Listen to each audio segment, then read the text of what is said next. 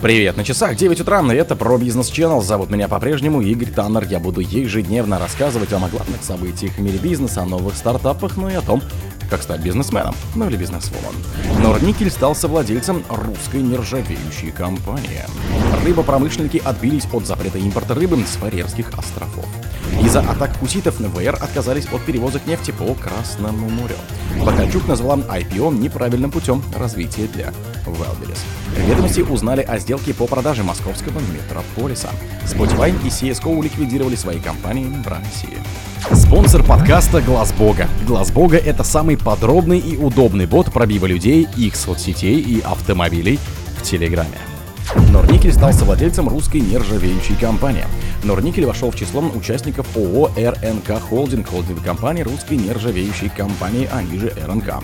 Участие в РНК, по мнению Норникеля, позволит существенно увеличить продажи никеля на внутреннем рынке и интегрироваться в производство продукции глубоких переделов в рамках производства стали и спополов.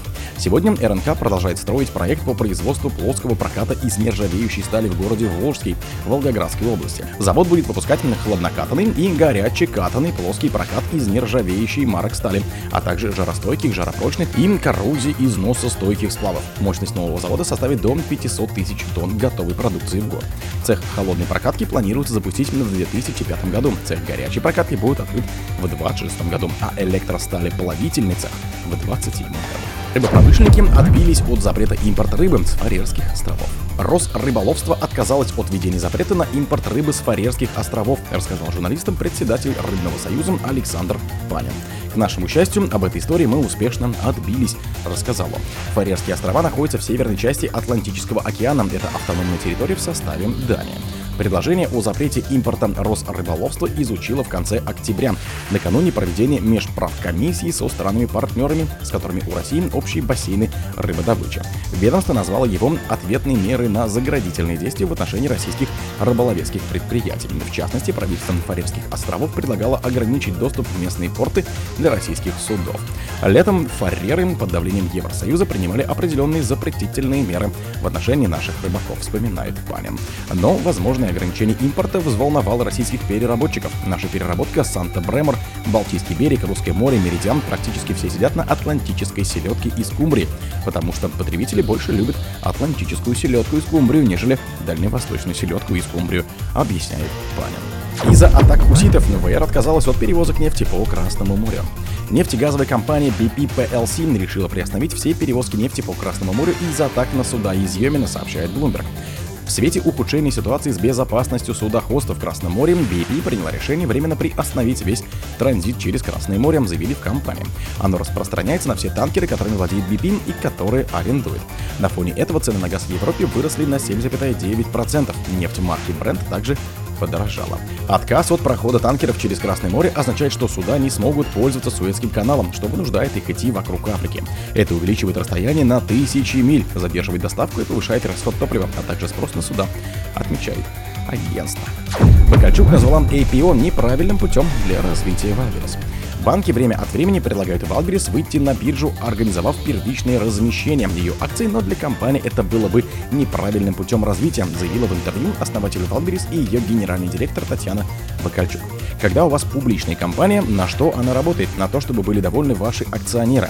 Неважно, большие они или маленькие. Вы работаете над тем, чтобы стоимость акций не падала, а росла. А мы работаем над тем, чтобы улучшать жизнь миллионов людей. Это немножко разные вещи, рассказала богатейшая женщина России. Forbes оценивает состояние Богачука в 8,8 миллиардов долларов. Она занимает 17 место в рейтинге российских миллиардеров. По словам Бакальчук, в качестве частной компании Валберис более выгодно всем своим клиентам. Если мы будем оставаться такими, какими мы есть, мы принесем гораздо больше пользы всем, сказала она. Ведомости узнали о сделке по продаже московского метрополиса входящая в чешскую PPF Group фирма PPF Real Estate и американская инвестиционная компания Heinz договорились о логистическом операторе Лидер Транс о продаже ему офисного комплекса Метрополис на Ленинградском шоссе. Передают ведомости со ссылкой на трех консультантов, работающих с объектом, и два источника, близких к разным сторонам сделки.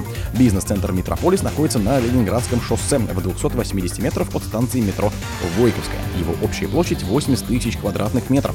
Комплекс включает в себя три офисных здания и является частью многофункционального комплекса МФК Метрополис, в который также входит одноименный торговый центр. По словам собеседников ведомости, сделка находится на продвинутой стадии. Представитель компании, вступающий консультантом в рамках этого соглашения, сообщил изданию, что покупатель объекта один из российских инвестиционных фондов. Spotify и CSGO ликвидировали свои компании в России.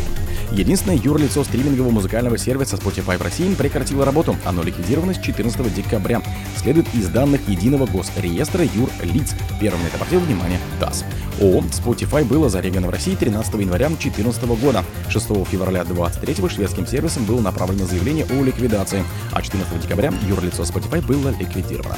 Таким же образом, только с 15 декабря ликвидировано одно из юрлиц производителя сетевого оборудования и программных продуктов CSGO, ООО CSGO Systems, которая ранее занималась обслуживанием оборудования. Как отмечает ТАСС, у CSGO имеется второе юрлицо в России – CSGO Solutions, который на данный момент действует.